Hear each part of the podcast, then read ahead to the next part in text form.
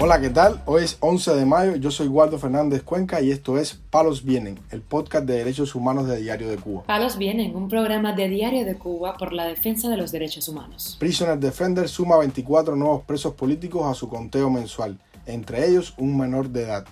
La familia de José Daniel Ferrer lleva más de dos meses sin saber del opositor santiaguero, totalmente incomunicado en prisión opositor en Guantánamo, denuncia que no puede ver a su hijo debido a que la madre lo impide al considerarlo contrarrevolucionario. El preso del 11J, Abel Lázaro Machado de Conde, intentó suicidarse a principios de esta semana en la prisión de Quibicán. Lo más relevante del día relacionado con los derechos humanos en Palos Vientos.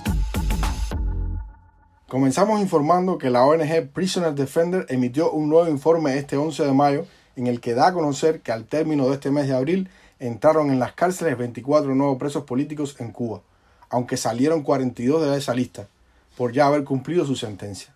El director de Prisoner Defender, Javier Larrondo, expresó que un menor de edad entró en esa lista, y aunque otros menores cumplieron su condena, se mantiene en 35 la cifra de menores de edad encarcelados por el régimen. Escuchemos otros datos que ofrece Larrondo en este nuevo informe.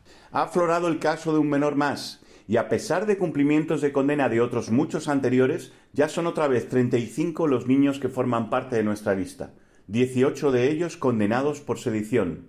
De este delito han sido sentenciados ya 202 manifestantes del 11J, a una pena media de 10 años.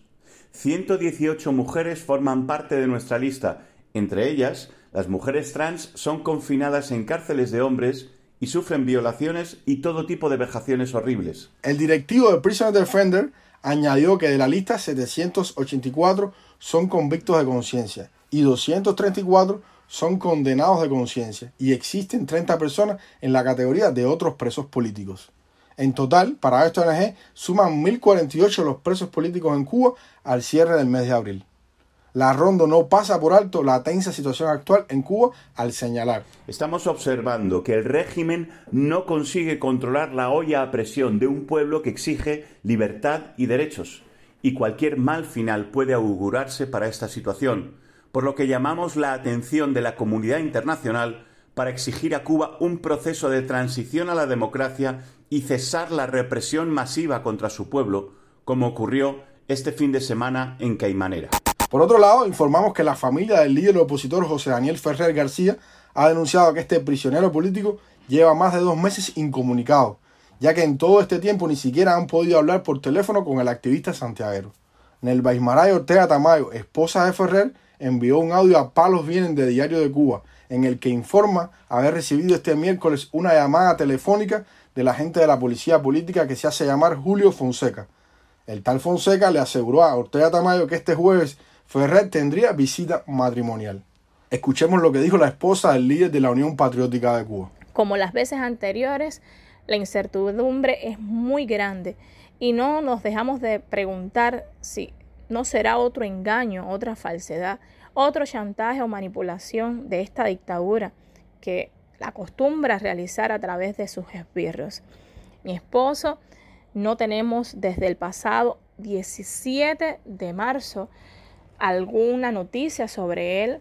17 de marzo que le pudo ver Monseñor Dionisio, pero el día 15 había comenzado una jornada de ayuno por siete días y luego sumaría una, un grupo de acciones de protesta pacífica exigiendo su derecho a las llamadas telefónicas. La esposa de Ferrer y el propio opositor han denunciado las constantes torturas y malos tratos que recibe el activista en la cárcel.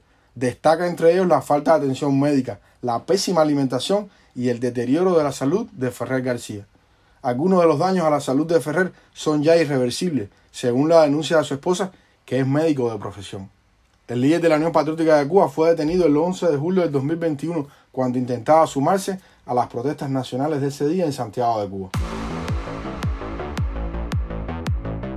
Palos viene. También informamos que el opositor Miguel Ángel López Herrera, quien reside en la ciudad de Guantánamo, denunció al portal Cubanet que la madre de su hijo más pequeño de 6 años le ha impedido ver al menor por considerar que su padre es un contrarrevolucionario que puede ejercer una influencia negativa sobre el pequeño, denunció este propio opositor.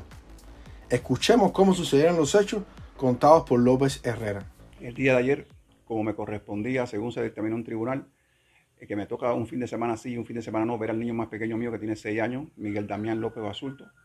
Y la madre se negó a que yo lo viera. Y hoy volví a ver, a, fui a verlo nuevamente y me dijo la madre que no quería que yo fuera más a su casa a buscar al niño porque yo soy un contrarrevolucionario y eso está dando mala influencia al niño y le está afectando a ella para cumplir sus misiones internacionalistas, como desea ella, porque trabaja como eh, eh, ortometrista en el Político Centro de Guantánamo. El ex prisionero político denunció también que le niegan el derecho a trabajar para poder sustentarse debido a su condición de opositor. Y recalcó que la posibilidad de ver a su hijo fue un derecho que le otorgó el Tribunal de Guantánamo, quien falló a su favor en un juicio por la custodia del niño realizado en enero de este año. En el mes de enero, el 27 de enero, se celebró un juicio donde eh, se me permitió, se me estableció, porque ya desde que el niño cumplió un año no se me permitía verlo, y eh, pude, me dio el derecho a poder verlo martes y jueves y los fines de semana alternos. Bueno, ella sencillamente me dice que no puedo ver al niño porque soy contrarrevolucionario y porque es una, una mala influencia para ellos. Yo quiero decirle que yo soy un buen padre de familia, no seré el mejor, pero soy un buen padre de familia. Tengo un hijo mayor que tiene 24 años, que se acaba de graduar de ingeniero informático, y una hembra que tiene 21 años que estudia tercer año de medicina. Yo nunca he sido una persona regada y si les he caído preso en este país ha sido porque he luchado por la verdad y por defender la justicia y la democracia.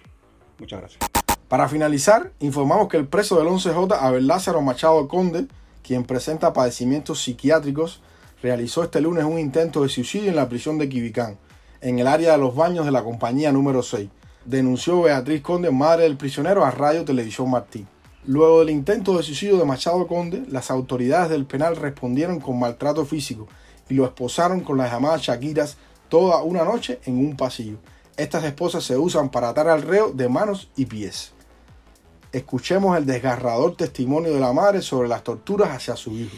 El joven que fue golpeado contra las rejas de la compañía 8 Boyuliekin Montero, Menéndez Montero, el 16 de marzo, que ya todos ustedes conocen.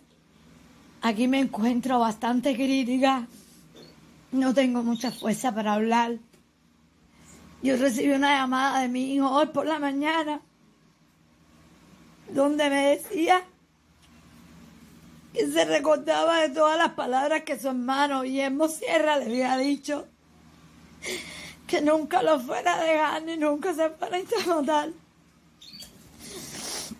que se había intentado ahorcar. La madre de Machado Conde también señaló que a su hijo no le dan ningún medicamento para aliviar sus padecimientos psiquiátricos. Donde lo pusieron en un pasillo en Quibicán acababa de intentarse ahorcar. Enganchado de una Shakira. Guindao. Beatriz Conde advierte que cualquier desenlace fatal que le pase a su hijo es responsabilidad de las autoridades carcelarias. Al respecto señaló. Esa es la defensa, la ayuda humanitaria que da el gobierno de Cuba a un niño que tiene trastorno de conducta orgánica suicida, alto riesgo suicida. Abel Lázaro Machado Conde, de 25 años de edad, cumple una condena de 9 años de cárcel por los presuntos delitos de sabotaje y desórdenes públicos, tras su participación en la protesta popular del 11 de julio de 2021 en el poblado de Huines, en la provincia de Mayabeque. Palos Vienen, un programa de Diario de Cuba por la defensa de los derechos humanos. Estas han sido las noticias de hoy en Palos Vienen, el podcast de derechos humanos de Diario de Cuba. Pueden escucharnos en DDC Radio, Spotify, Google Podcasts, Apple Podcasts, Telegram y SoundCloud. Yo soy Waldo Fernández Cuenca y mañana regresamos con más noticias.